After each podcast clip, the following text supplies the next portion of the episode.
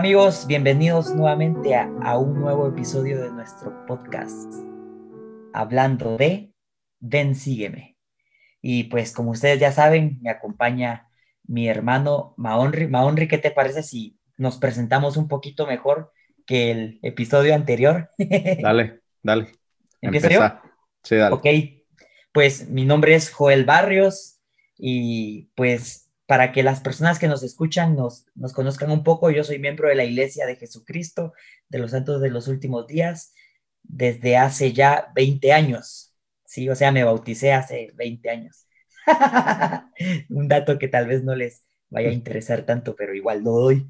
Eh, actualmente estoy en el barrio Kern segundo en Utah y mi llamamiento pues es el líder de la obra del templo y de la historia familiar del barrio. Entonces son un poquito de mis datos. Serví una misión en Perú, Perú Chiclayo.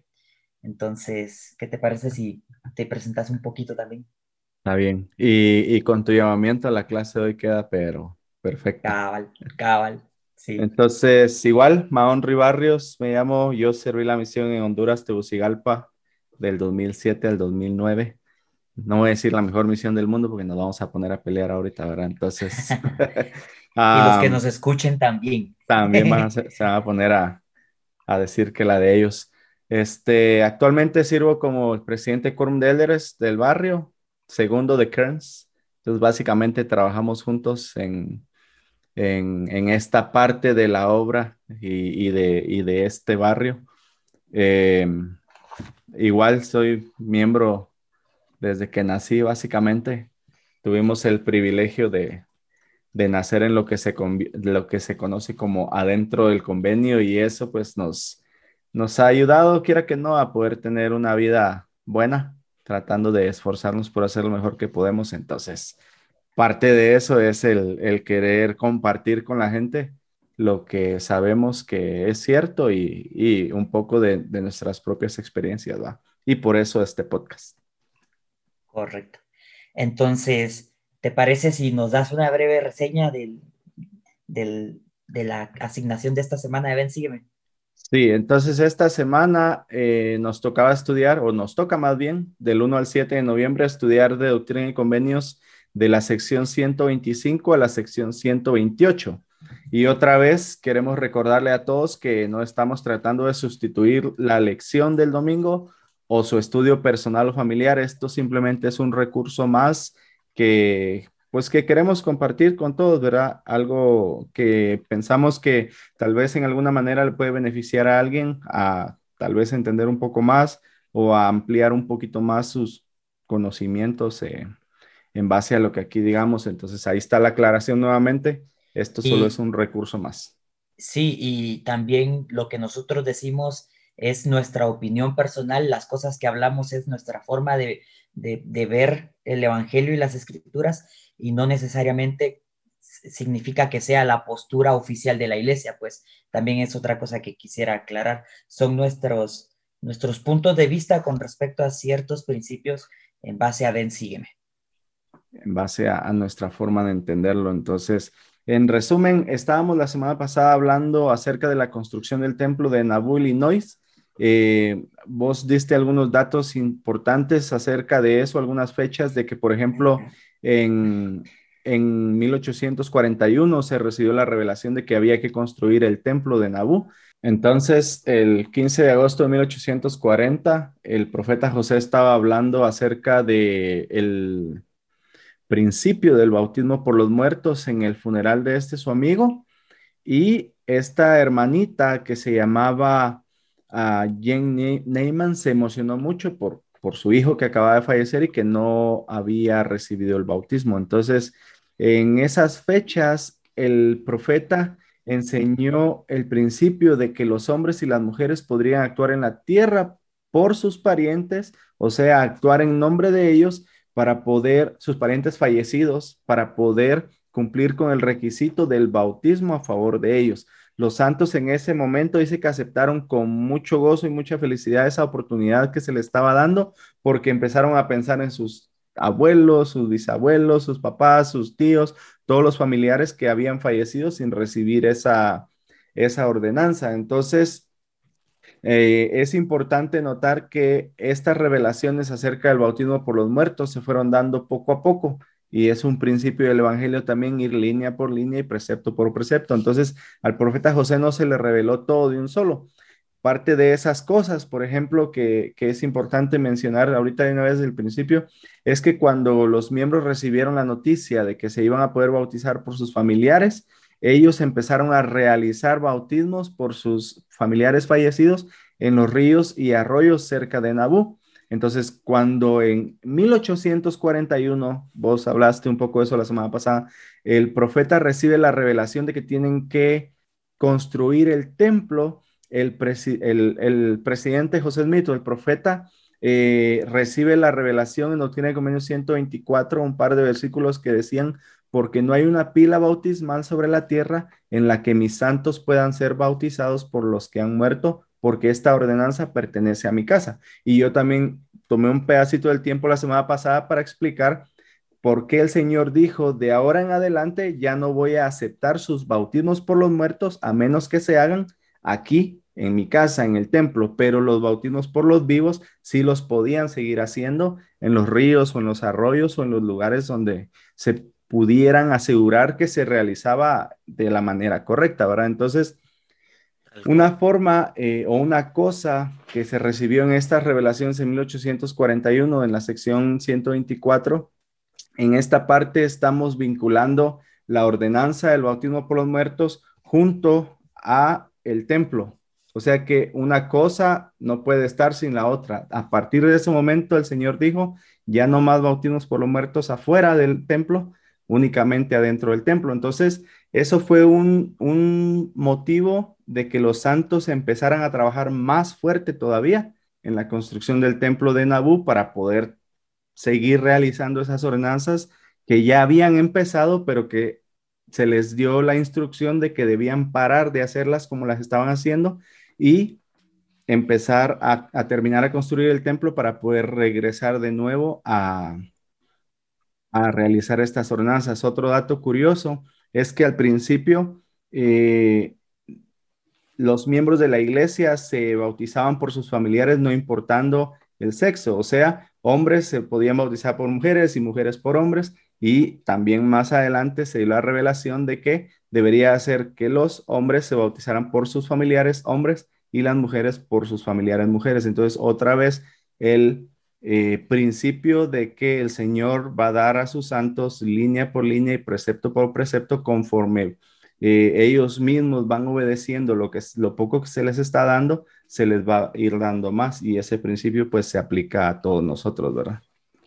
Cabal. Y se ha aplicado desde el tiempo de Moisés, cuando él fue por los mandamientos y cuando los encontró y vio que estaban en, en descontrol, dijo, no, no, no, esta ley no la van a soportar, entonces volvió, subió y bajó con algo un poquito más acorde a lo que ellos podían asimilar y obedecer. Entonces sí, conforme vamos aprendiendo y obedeciendo, se nos va revelando cada vez eh, poco a poco más eh, el Evangelio, pues en sí. Eh, y, bueno, para hablar de ese tema, se me hace que el profeta José Smith era de los indicados porque te recordás de su, su hermano Alvin, quien falleció siendo joven, y, el mismo profeta José Smith dice que a él le preocupaba la condición en la que Alvin iba a terminar ante Dios porque no se había bautizado. Entonces, también fue por, por esas preocupaciones que el profeta tuvo algunas revelaciones con respecto al, bautismo a favor de, los antepasados. Entonces, ¿qué pensás si empezamos de lleno con los principios que el manual de Ben Sígueme nos, nos resalta? Démosle de una vez. Ok. Oh, pero espérate, eh, el, manual nos lleva de un solo hasta la sección 126, pero no quisiera pasarme de un solo a la 126, quisiera mencionar la 125, que es una sección muy pequeña de cuatro versículos, pero que se me hace, se me hace interesante y se me hace eh, valioso el poder tocar el tema de, de, esa sección. A ver. ¿Está bien? Entonces dice, eh, recordemos que aquí los santos acaban de llegar a Nabú, ¿verdad? Estaban edificando el templo y todo eso. Entonces, en la 125 eh, hay una pregunta que el profeta tenía acerca de los santos en el territorio de Iowa. no los de Nabú, pero los de Iowa. Y el Señor le contesta, de cierto así os dice el Señor, si los que llevan mi nombre y están tratando de ser mis santos quieren hacer mi voluntad y guardar mis mandamientos concerniente a ellos, congréguense en los lugares que les señalaré por medio de mi siervo José y edifiquen ciudades a mi nombre a fin de que estén preparados para lo que está reservado para una época que está por venir. Edifiquen una ciudad a mi nombre sobre el terreno que está frente a la ciudad de Nabú y désele el nombre de Saraemla.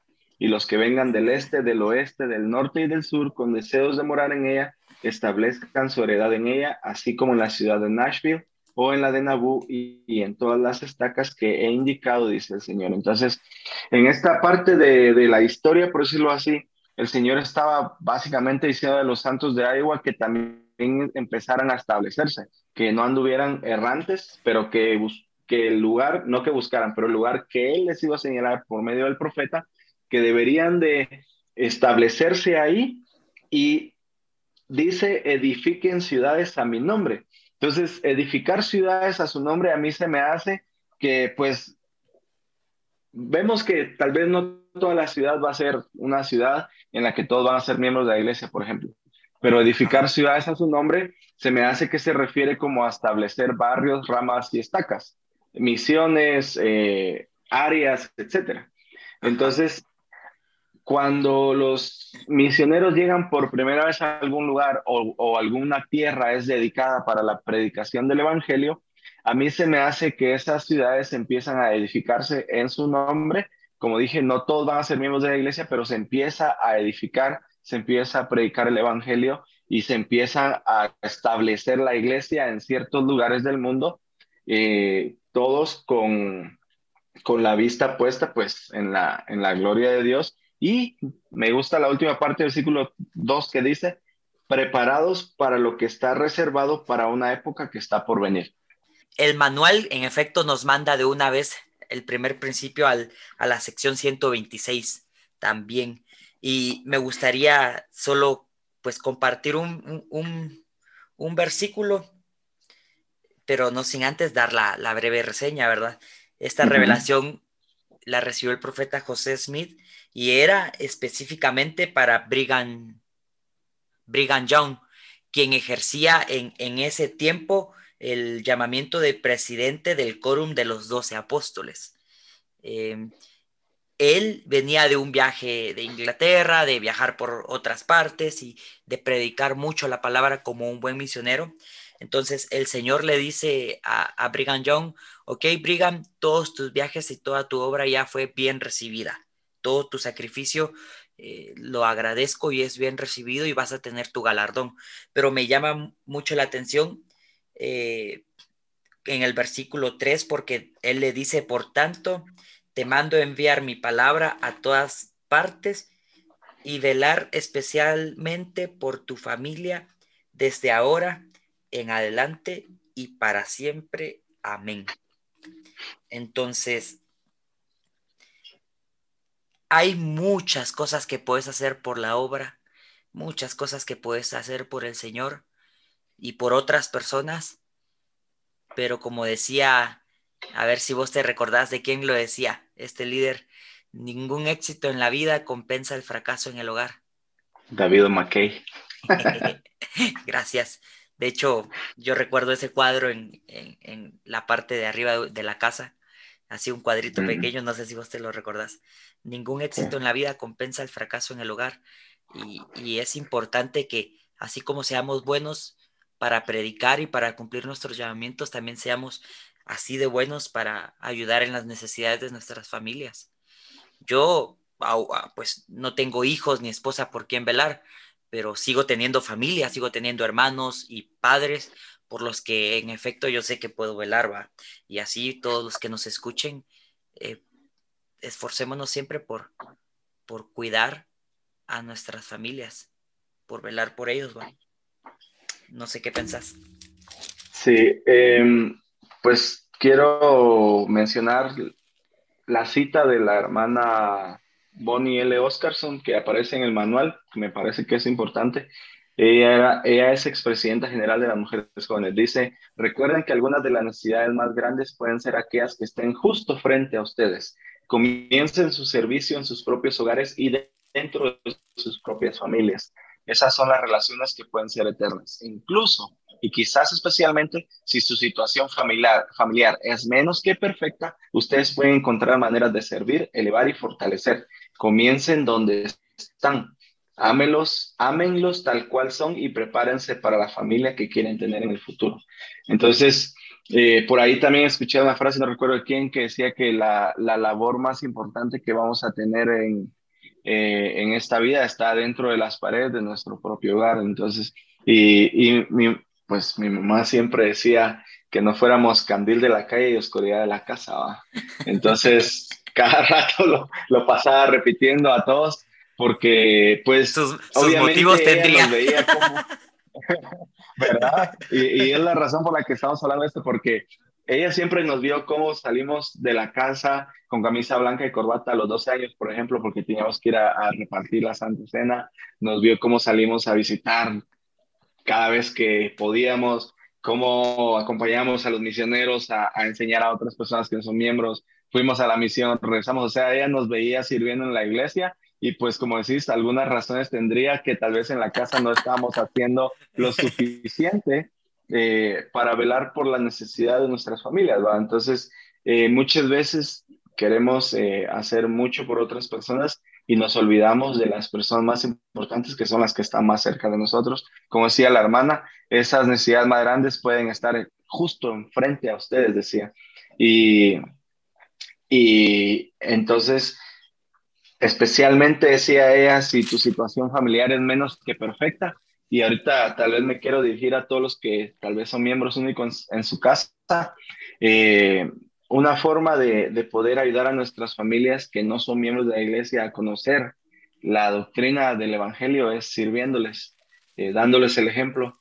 Si nosotros queremos que ellos un día vengan a la iglesia y, y, y aprendan estos principios que nosotros sabemos, es la mejor manera de enseñárselos es por medio del ejemplo, ¿verdad? Entonces, a medida que nosotros les demostremos ese amor y les sirvamos eh, y les fortalezcamos a medida que ellos lo necesiten, ellos se van a dar cuenta que esas cosas que nosotros hacemos, las hacemos porque las hemos aprendido eh, en, en, la iglesia y de acuerdo a, al Evangelio de Jesucristo. Entonces, eh, que no se nos olvide nunca esa, esa parte de que en las, dentro de las paredes de nuestro propio hogar están las personas a las que debería eh, servir más y mejor que a cualquier otra.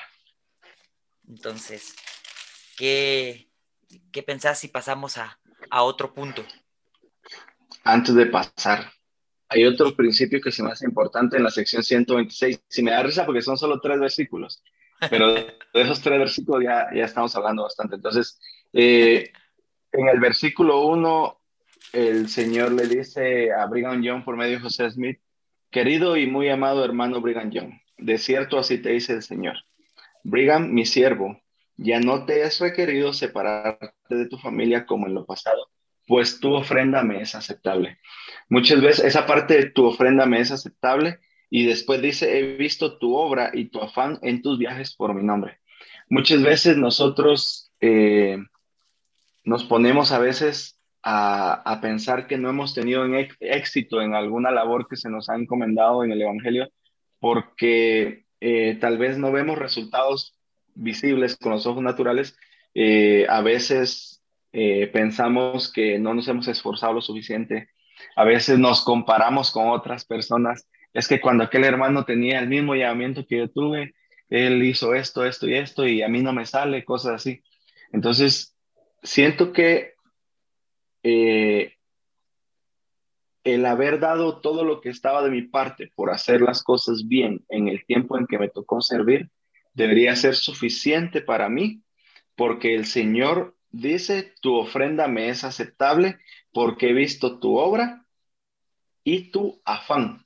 Entonces, me, siempre que, que encuentro la palabra afán, me llama la atención porque en Honduras la usan mucho. Siempre cuento esto cuando a veces llegábamos a, visitar a alguna familia cuando estaba en la misión y preguntábamos, hermana, ¿cómo está? Aquí mire él bien afanada. Y, y, para ellos, afanados significaba que estaban bien ocupados haciendo lo que estaban haciendo en ese momento. Por ejemplo, si estaba cocinando, si estaba cocinando y te decía, estoy bien afanada en la cocina, ella no iba a dejar de cocinar con tal de escucharte. Ella estaba en ese momento dedicada a eso que estaba haciendo. Si un hermanito estaba arando la tierra y te decía, aquí afanado, no, te iba, no iba a dejar de hacer lo que estaba haciendo por, por atenderte a vos o a ningún otro.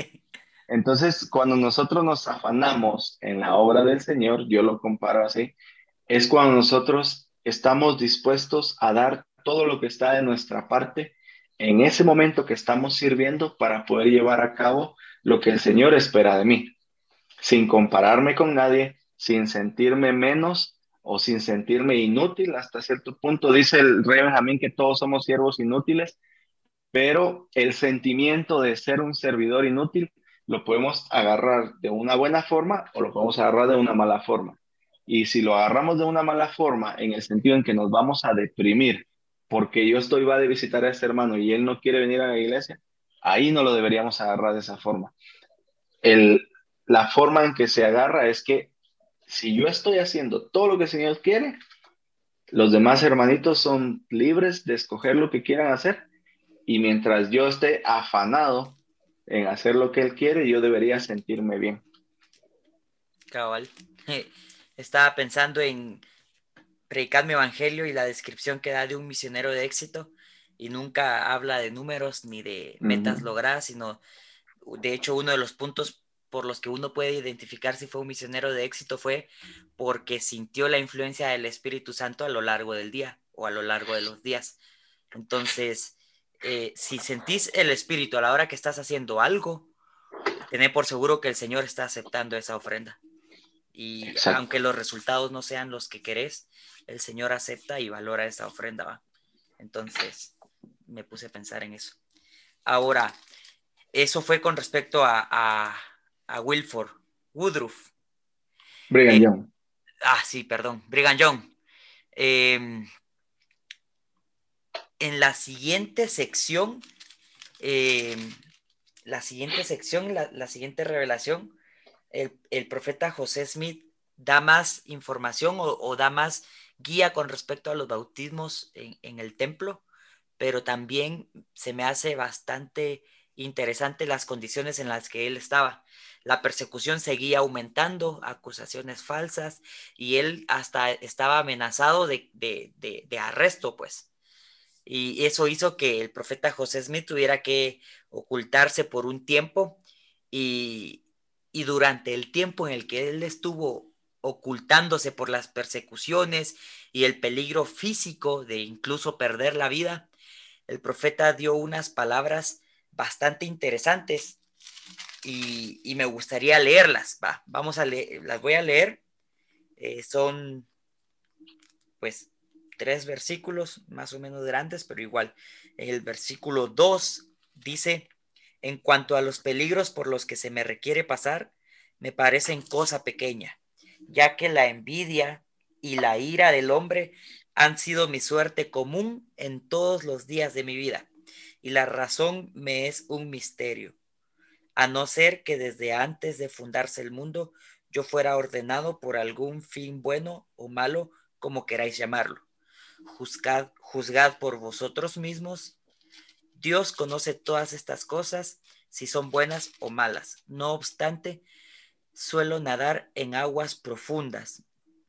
Todo esto ha llegado a ser lo más natural para mí, y como Pablo, siento deseos de gloriarme en la tribulación porque hasta hoy el Dios de mis padres me ha librado de todo ello, y de aquí en adelante me librará, pues he aquí, triunfaré de todos mis enemigos, porque el Señor Dios lo ha dicho. Regocíjense pues todos los santos y alégrense en gran manera, porque el Dios de Israel es su Dios, y él señalará una justa medida de retribución sobre la cabeza de todos sus opresores. Además de cierto, así dice el Señor, continúese sin cesar la obra de mi templo, así como todas las obras que os he señalado, y redóblense vuestra diligencia perseverancia, paciencia y obras, y de ningún modo perderéis vuestro galardón, dice el Señor de las huestes. Y si os persiguen, así persiguieron a los profetas y a los hombres justos que fueron antes de vosotros. Para todo esto hay una recompensa en los cielos. Y boom, yo digo, las condiciones en las que nosotros estamos o los problemas por los que nosotros pasamos no tienen que ver con que nos puedan quitar la vida, con que nos tengamos que esconder porque nos vayan a, quitar la vida. Y aún en esa situación de verdad bastante aterradora, el profeta José Smith se tomó el tiempo para dar palabras de ánimos a los santos, para decirles de que, de que después de toda esa tribulación, de seguro Dios iba a recompensar a todo aquel que sobrepasara la, tribulación. Él le, manda a los santos regocijarse, alegrarse, porque el Señor pues está de su lado. Y yo sé que hay muchos que creen que las personas a veces les tienen envidia o que en verdad sufren de envidia. Y puede que estas personas malas y envidiosas le causen daño físico o psicológico a uno, porque eso es real. El profeta José Smith lo pasó.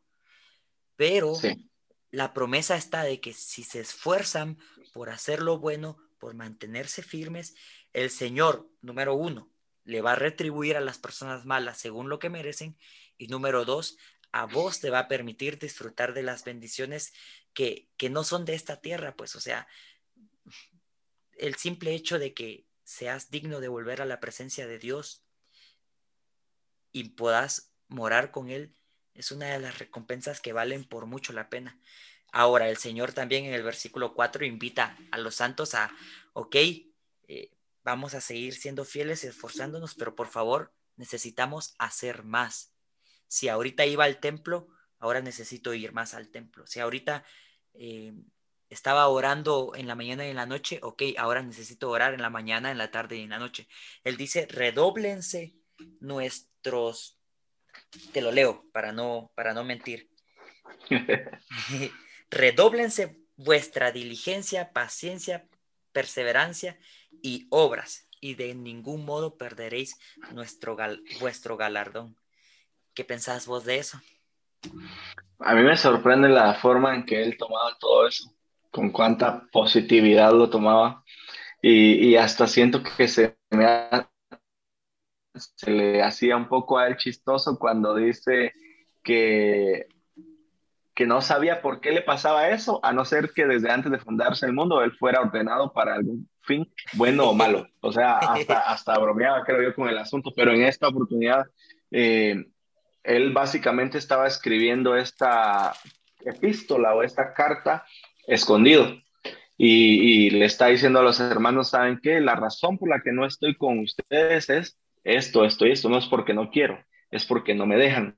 Le estaban acusando de intento de asesinato a un gobernador y no sé qué tantas cosas. Entonces eran, eran delitos eh, graves que, que si lo llegaban a encarcelar de por sí ya, antes de, de, de que cuando ya los santos estaban en Nabu, ya lo habían encarcelado a él por un buen rato y pues ahí sí que por pura misericordia los guardias lo dejaron eh, salir, porque vieron que era una persona buena. Eh, entonces, eh, ya él había pasado por tantísimo y me gusta y me sorprende que su actitud sigue siendo la misma actitud positiva, pero hay algunas cosas que nos pueden ayudar a tener esta actitud positiva y vos las acabas de mencionar. Diligencia, perseverancia paciencia y obras.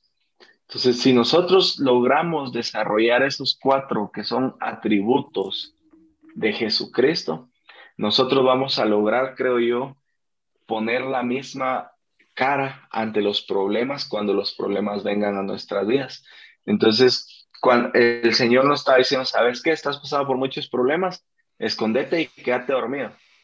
No, el Señor, a pesar de que estaba pasando todos los problemas, le dijo, ¿sabes qué? Aquí hay una revelación que necesitas mandarle a los santos. Y en esa revelación, decirles que tienen que redoblar todas esas cosas. O sea que el Señor sabía que venían cosas duras, más todavía, y que si ellos aprendían a desarrollar esos cuatro atributos, iban a ser más fácil eh, el poder sobrepasarlos. Entonces, estos cuatro atributos tenían mucho que ver con, con el hecho de estar ocupados siempre. Y, y, creo que esa es una cosa que, que nos puede ayudar a todos cuando estamos pasando por momentos difíciles, mantenernos ocupados. Mientras más desocupados estamos, más nos ponemos a pensar en nuestros problemas y más nos entristecemos o más nos deprimimos y todo eso. Entonces, si nos ocupamos en la obra del Señor con diligencia, perseverancia, paciencia y obras, o sea, haciendo cosas, en ninguna manera vamos a perder nuestro galardón. Y como dice, como vos decías, eh, el Señor quiere darnos todas las bendiciones y en algún día esas bendiciones van a llegar, decía el Elder Holland, bien sea en esta vida o en la otra, pero de que lleguen, llegan. Entonces, eh, esa paciencia que tenemos que tener nos tiene que ayudar a, entender de que algunas de esas bendiciones no van a llegar en esta vida, y que, pero que sí podemos esperarlas en la siguiente si hemos sido diligentes, perseverantes y, y si hemos hecho buenas obras. Cabal. ¿Y quién no ha sufrido de envidia en este mundo? ah? Sí, todos. todos en diferentes grados. Entonces, no nos desanimemos y, y, sigamos esforzándonos. Em, y, la, y, una tarea para los, los que escuchan el podcast, porque a veces solo pasamos así por, por encimita, que vayan a la guía de estudio para las escrituras y busquen qué significa eh, la diligencia, la perseverancia, la paciencia, y, y, pues cuando hablamos de obras hablamos de la fe, o sea, de lo que nos mueve a hacer las cosas. Entonces, que estudien esos atributos. Predicame Evangelio los tiene. Entonces, en Predicame Evangelio capítulo 6 era el de los atributos semejantes a Cristo, ya no me recuerdo, me lo sabía antes, pero creo que era el capítulo 6. Si alguien que está escuchando el podcast se, anima a corregirnos, con toda confianza lo puede hacer. Por favor, pero sí, en Predicame Evangelio están esos eh, atributos, las explicaciones, las definiciones, cómo podemos eh, desarrollarlos, más con, con escrituras y, y, todo. Y hasta un test hay al final, un examen ahí para que nos califiquemos a nosotros mismos. Entonces, sería una buena tarea para los que están escuchando. Preparación para la clase del domingo. Cabal. Pero bueno, y, y, prácticamente ahorita entramos de lleno a, a, la obra del templo, ¿no? Y a, las instrucciones que el profeta dio. Yo eh, estoy seguro que las personas que han entrado al templo se han dado cuenta que ahí a la hora de hacer el bautismo por nuestros antepasados hay alguien que lleva como un pequeño registro tachando nombres de las personas que se han hecho ordenanzas y también hay dos personas que sirven como testigo de la ordenanza y así todo bien ordenado va. Y para los que no lo sabían, ese orden se empezó a implementar en el templo de Naubú después de que el profeta en estas epístolas eh, diera esa, ese, esa revelación, pues, o es, ese, esa manera de hacer las, ordenanzas, esas instrucciones, correcto. Entonces, en la misma sección 127, el, el Señor enseña que hay que llevar registros. ¿Y por qué? Porque todos lo sabemos, los registros eh, que, se llevan en la tierra también son registros que se llevan en los cielos. Lo que se ata en la tierra también se ata en los cielos. Entonces, el Señor le dice a los santos por medio del profeta, vamos a hacer los bautismos, pero necesitamos que alguien lleve el registro. Incluso les manda a decir, para que no sea una sola persona, eh, llamen en sus barrios a una persona para que entonces ya no sea una para toda la iglesia, sino una por barrio, Y, alguien así que pueda llevar el registro por barrio o por, o por unidad, en, hablando actualmente, ¿verdad? Actualmente cada vez que vamos al templo, eh, cada barrio lleva su equipo de, bautismos, por decirlo así, y ahí va alguien que va a ser el que va a registrar, van los testigos, pero por si no lo sabían, hermanos, esto se empezó a hacer en el año de 1841, ¿sí? O en el año 1842, cuando el profeta manda esta epístola para que las cosas se hagan de la manera correcta. Sí, entonces, eh, como dije al principio también, recordemos que las instrucciones se fueron dando poco a poco, ¿verdad? Entonces, al principio se hacían los bautismos. Después el Señor pidió que hubiera registradores, un registrador, luego registradores por barrio y, luego registradores y testigos y así sucesivamente, hasta lo que tenemos hoy, eh, como decías vos, el equipo de bautismos, entre comillas, que cuando vamos como barrio con jóvenes o algo así, llevamos la persona que va a bautizar, los que van a confirmar, los testigos, el registrador, todo, todo, todo. Entonces, eh, no es invento de nadie, son revelaciones que han venido del Señor. Y una cosa que el, presidente Nelson ha recalcado mucho desde que fue llamado a, ser presidente de la iglesia, es que la restauración no es un evento, sino es un montón de, sucesos. Entonces, esto de los bautismos por los muertos y la forma en que se fue revelando poco a poco es una muestra fácil de entender de lo que el presidente Nelson está tratando de explicar, de que la restauración no sucedió en la arboleda sagrada en 1830, no sucedió, no, no era 30, ya me acuerdo. Eh, ¿1820? 1820, y, o, o, que no sucedió en, en, cuando se estableció la iglesia al fin en 1830, ahí era 1830.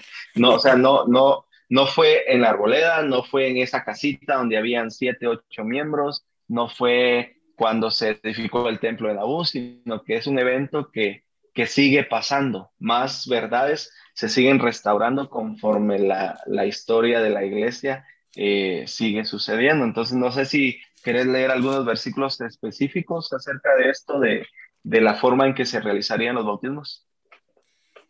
Eh, sí, estoy, estoy pensando o eh, tratando de decidirme por cuál. Yo digo que. Mm, el 6, 127.6. 127.6.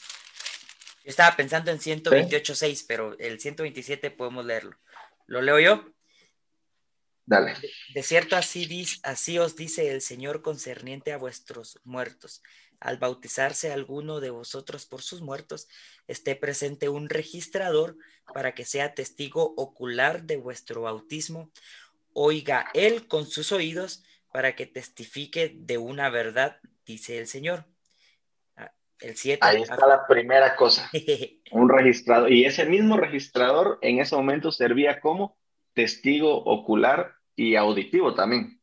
Que iba a, dar, iba a dar fe y legalidad de que lo que se estaba diciendo que, que pasó, en realidad pasó. Ajá. A fin de, de que todo lo que registréis sea registrado en los cielos, lo que atéis en la tierra sea atado en los cielos, lo que desatéis en la tierra sea desatado en los cielos. Ese es el, el, principio, ¿verdad?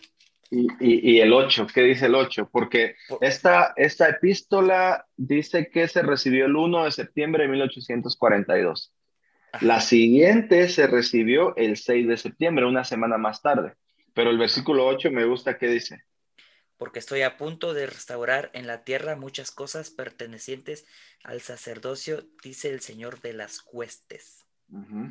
Entonces, lo que, lo que decía hace un rato, el Señor, José Smith estaba escondido, pero no estaba escondido descansando, estaba escondido y, y, yo siento que él también sentía la preocupación de querer enseñarle a los hermanos todo, pero también el Señor sabía que José Smith, aunque estuviera ahí escondido, tenía que seguir trabajando, ¿va?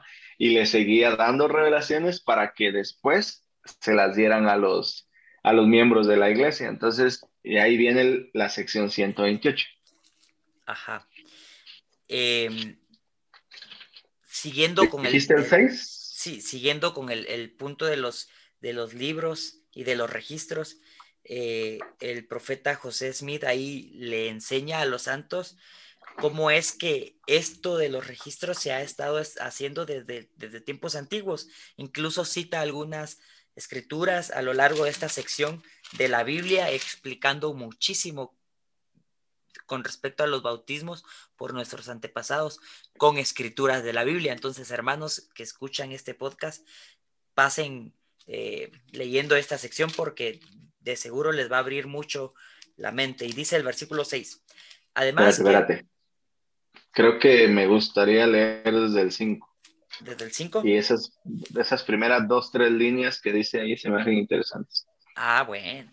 Dice, os parecerá que este orden de cosas es muy minucioso, pero permítaseme deciros que solo es para obedecer la voluntad de Dios, acomodándonos a la ordenanza y la preparación que el Señor ordenó y dispuso antes, la, antes de la fundación del mundo, para la salvación de los muertos que fallecieron sin el conocimiento del Evangelio. Además, quiero que recordéis que Juan el Revelador estaba considerando precisamente este tema referente a los muertos cuando declaró, como está escrito en el Apocalipsis capítulo 20, versículo 12, y vi a los muertos grandes y pequeños de pie ante Dios, y los libros fueron abiertos y otro libro fue abierto, el cual es el libro de la vida. Y fueron juzgados los muertos por las cosas que estaban escritas en los libros según sus obras. Y veréis por este pasaje que los libros fueron abiertos y que se abrió otro libro que es el libro de la vida. Pero los muertos fueron juzgados por las cosas que estaban escritas en los libros, según sus obras por consiguiente, los libros mencionados deben ser los que contenían el relato de sus obras y se refieren a los registros que se llevan en la tierra. Y el libro que era el de la vida es el registro que se lleva en los cielos. Así que el principio concuerda expresamente con la doctrina que se os manda en la revelación contenida en la carta que os escribí antes de salir de casa, que todo lo que registrareis quede registrado en los cielos. Entonces, en el versículo 5 dice, bueno, piensan que esto es muy minucioso, no es mi culpa, no soy yo el que lo quiere poner. Es por lo que vos decías antes, es el orden, el orden con el que el Señor trabaja. Y me llama la atención bastante que dice acomodándonos a la ordenanza y preparación que el Señor ordenó y dispuso antes de la fundación del mundo para la salvación de los muertos que fallecieran sin el conocimiento del Evangelio. O sea, esta revelación se estaba dando, pero no era algo nuevo. Esta revelación era nueva para esos hermanitos en ese tiempo, pero no era nueva en el Evangelio de Jesucristo. Estas ordenanzas se realizaban desde el Antiguo Testamento y se siguieron realizando en el Nuevo Testamento, se detuvieron obviamente en el tiempo de la gran apostasía, y nuevamente en este momento lo que estaba sucediendo era que las estaban restaurando nuevamente, o sea, volviéndolas a poner sobre la tierra.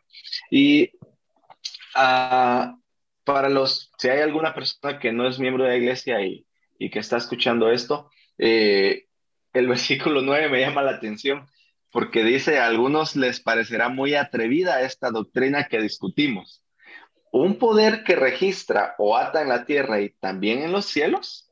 Sin embargo, en todas las edades del mundo, cada vez que el Señor ha dado una dispensación del sacerdocio a un hombre o grupo de hombres por revelación efectiva, siempre se ha dado este poder el poder de atar en, las, en, la, en los cielos lo que se ata en la tierra. Y, y, sí, para algunos puede parecer una doctrina muy atrevida hablar de estas cosas, pero para nosotros eh, como miembros de la iglesia no es nada nuevo o no debería ser nada nuevo. Espero que no sea nada nuevo. Y si es nuevo, entonces la invitación para poder estudiar más acerca del tema de la restauración de las ordenanzas del sacerdocio y, y cuáles ordenanzas eh, cómo las ordenanzas se practicaban en la antigüedad y cómo se han ido restaurando eh, poco a poco en, en, estos tiempos modernos. Entonces, eh, como decía vos la semana pasada, si, si alguien tiene alguna duda, pregunta, estamos abiertos a poder platicar también. Eh, les invitamos a cualquiera que esté escuchando que si nos quiere preguntar, que nos pregunte, si no, a los misioneros o algún amigo que es miembro de la iglesia, pero, pero buscar en la fuente correcta no preguntarle a alguien que, no sabe o que no es miembro de la iglesia acerca de cosas de la iglesia. ¿Sí me ah, entiendes? El ejemplo de siempre, no le vas a ir a pedir a un carnicero consejos de cómo ser zapatero. Entonces, si quieres hablar de estas cosas de la iglesia, busca a alguien de la iglesia que conoce la doctrina mejor que alguien que no es de la iglesia. Es la invitación para todos. Correcto. Y, y pues si tienen más dudas, yo de verdad los invito a repasar la sección 128 porque en esta epístola el profeta cita versículos de, la Biblia, pues o sea, eh, él lo hace de una manera muy sencilla y todo encaja perfectamente, ¿sí? Entonces, eh, cita a Pedro cuando el Señor le dice, todo lo que ates en la tierra será atado en los cielos. También habla de, la, de los versículos que están en la Biblia en Primera de Corintios, ¿verdad? De, de estas personas que realizaban bautismos, dice la Biblia, por sus muertos, ¿verdad? Entonces, no es nada nuevo y como decís, esperamos que no sea nada nuevo para, para los miembros actuales también, ¿verdad? Eh, es, es el Evangelio de Jesucristo en todo su esplendor y en este momento estaba empezando a restaurarse eh, en todo su esplendor, valga la redundancia. Entonces, esos versículos están aquí en la sección. No los vamos a leer ahorita porque, pues, queremos que ustedes los repasen y se den cuenta por sus propios ojos. Pero me gusta mucho cómo el Señor es bien ordenado en todo y cómo su obra se debe de hacer de esa forma, bien ordenada. Y, lo que se hace en el templo, los que hemos entrado sabemos del orden que hay ahí y, todo es como bien especial. Pero eh, ese principio es uno de los que resalta eh, eh, Ven, sígueme, que lo que se ata en la tierra se registra en los cielos. Y me recuerdo de el himno de Ángeles toman arriba en cuenta todos tus hechos, o oh, haz tú el bien. ¿Verdad? Entonces, se llevan registros, hermanos. Aunque ustedes no lo crean, en los cielos llevan registro de todo lo que hacemos. Y un día vamos a, dar cuentas por todo lo que hacemos y lo que no hacemos. Pero bueno. Ah, Entonces, la sección 128, durante muchos versículos, el profeta usa palabras eh, que, como por ejemplo, ligar, el poder de ligar, el poder de atar, usa la palabra eslabón conexivo, usa la palabra unión, usa puras palabras que, que significan eh, una unión entre, entre dos o más cosas. Entonces, eh, al final de todo, la, la, razón de todas estas ordenanzas de los bautismos por nuestros familiares fallecidos, el objetivo principal es el poder unirnos como familias el poder conectarnos como familias y poder hacerlo por la eternidad. Todos los que han pasado antes de mí y todos los que vienen después de mí. Entonces las ordenanzas del templo, como los sellamientos y esta del bautismo por los muertos, permiten que nosotros podamos estar conectados, juntados, unidos, eh, con eslabones como las cadenas, encadenados, no sé cómo, cuáles más sinónimos usar, eh, a nuestras familias. Entonces, una de las cosas más importantes y valiosas que tenemos en esta tierra es nuestra familia. Nuestros hijos, papás, abuelos, hermanos, sobrinos, tíos, etc.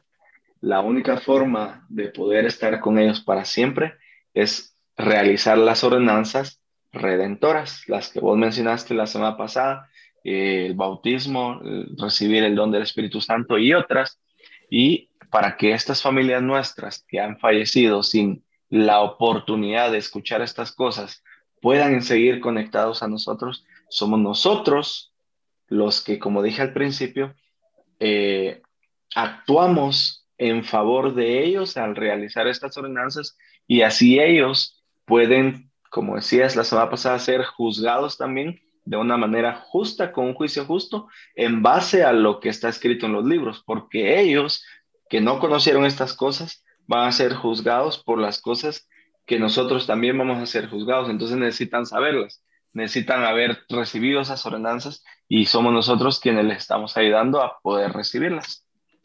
Correcto. Y el versículo 18 eh, es la que está llena de esas palabras que decís, pero hay una frase que hemos escuchado mucho que dice, pues sin ellos, nosotros, refiriéndose a nuestros antepasados fallecidos, pues sin ellos nosotros no podemos perfeccionarnos, ni ellos pueden perfeccionarse sin nosotros. Entonces, esa pequeña frase es la que muchas veces hemos escuchado que usan los líderes para recalcar la importancia de hacer la obra por nuestros familiares en el templo. Y,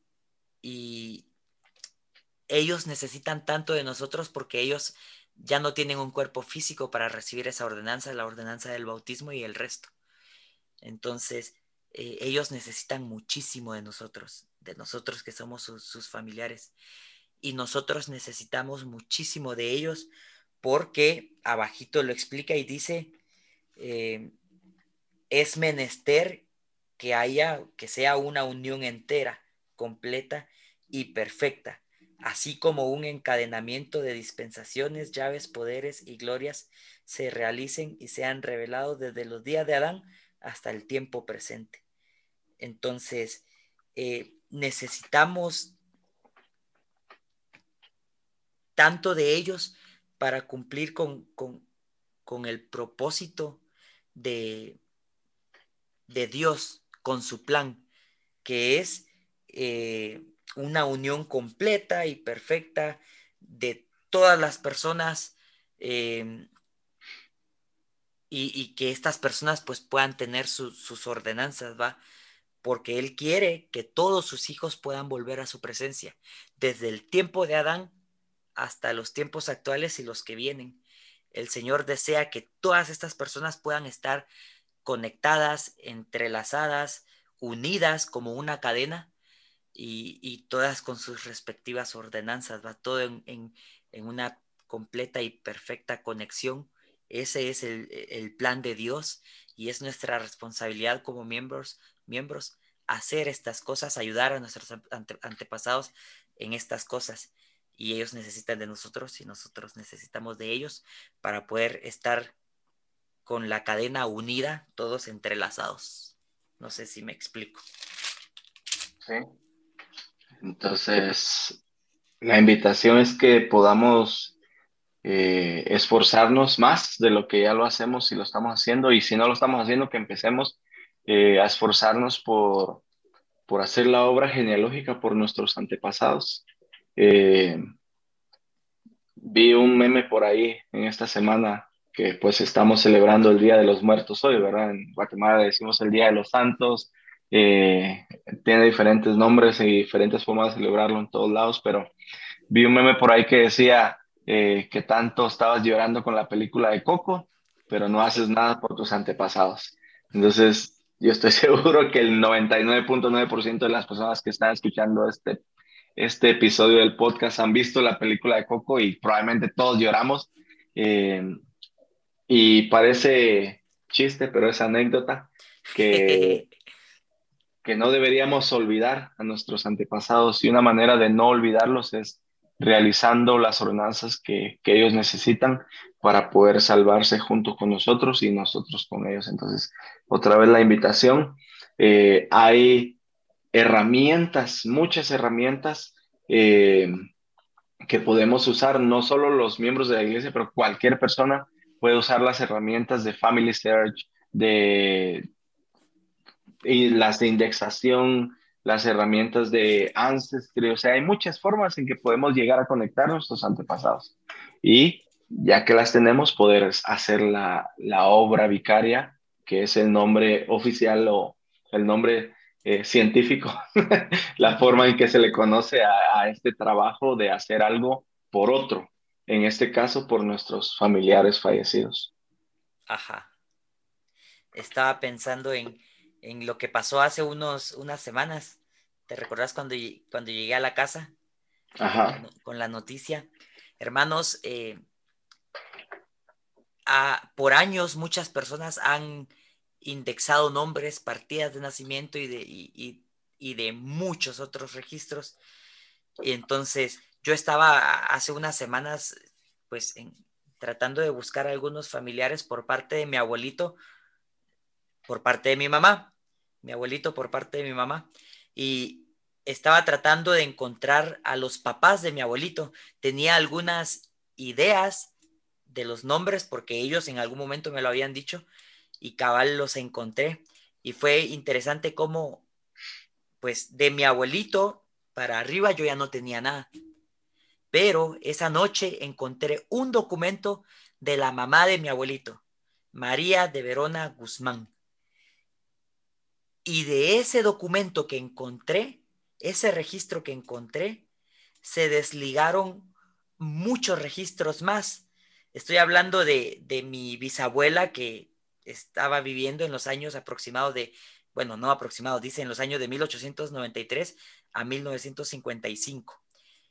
Y de ese registro se desligaron tantos registros más al grado que actualmente llegué hasta el año 1760 con un señor llamado José Enrique Romero, Cipriana Laurelia Coronado, y de ellos en el año 1760, eh, pues tuvieron hijos, estos hijos tuvieron hijos, estos hijos tuvieron hijos, estos hijos tuvieron hijos y estos hijos tuvieron hijos hasta que nació María de Verona Guzmán.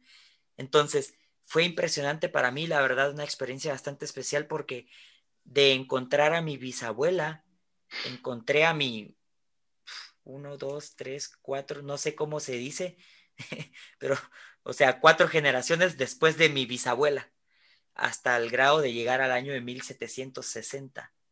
Entonces, eh, los recursos están y, ahora más que nunca están más al alcance de nosotros porque personas han hecho el trabajo por nosotros. Solo es nuestra labor encontrar esos registros, que por cierto es muy fácil, y, ya al, revisarlos y ver que coinciden, hacer el match y automáticamente se van a dar cuenta de cómo las personas en realidad se conocen y esa unión completa y perfecta que el Señor quiere en su obra se, cumple, ¿sí?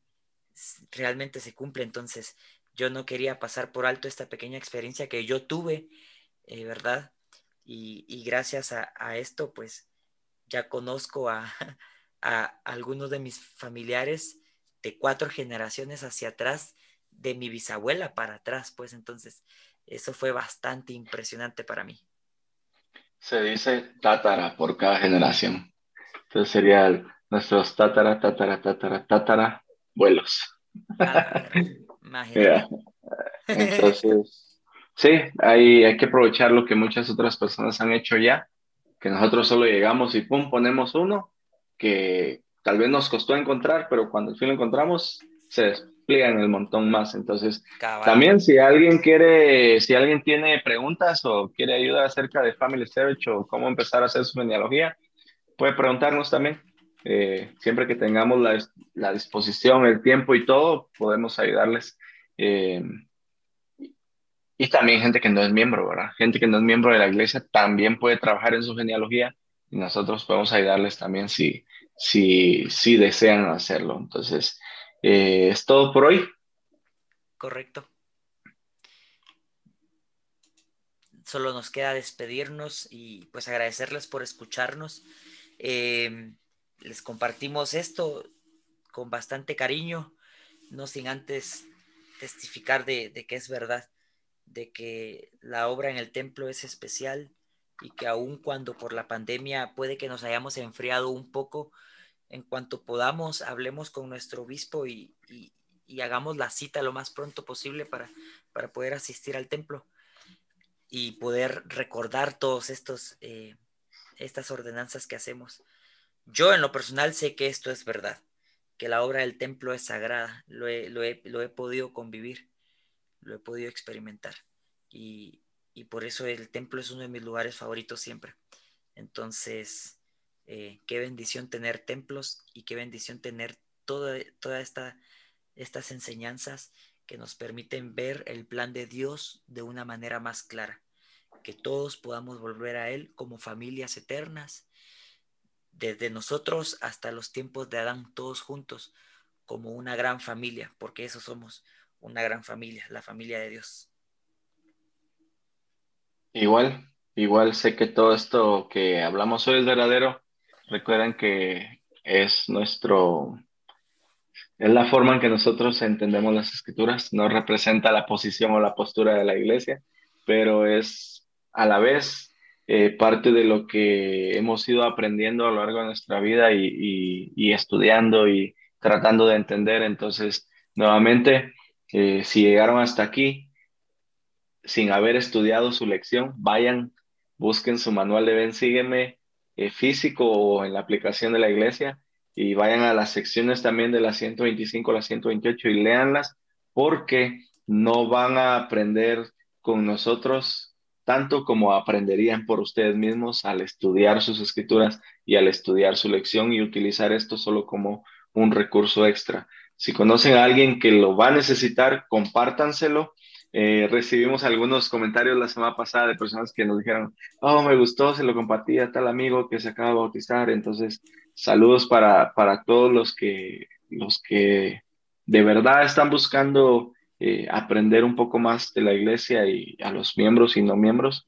Y como les dije, si pueden compartirlo, compártanlo para que todos puedan tener la oportunidad de, de poder eh, conocer acerca del Evangelio. Yo le decía a los misioneros la semana pasada, estamos compartiendo el Evangelio de esta manera, pero lo estamos compartiendo. Entonces, una forma de compartir el Evangelio también es compartirlo con las personas, con sus amigos, en Facebook, en WhatsApp, en cualquier lado. Es parte de compartir el Evangelio. El Evangelio se puede compartir de muchas maneras y esta es una. Entonces, eh, también sé que estas cosas son ciertas y también lo comparto en nombre de Jesucristo.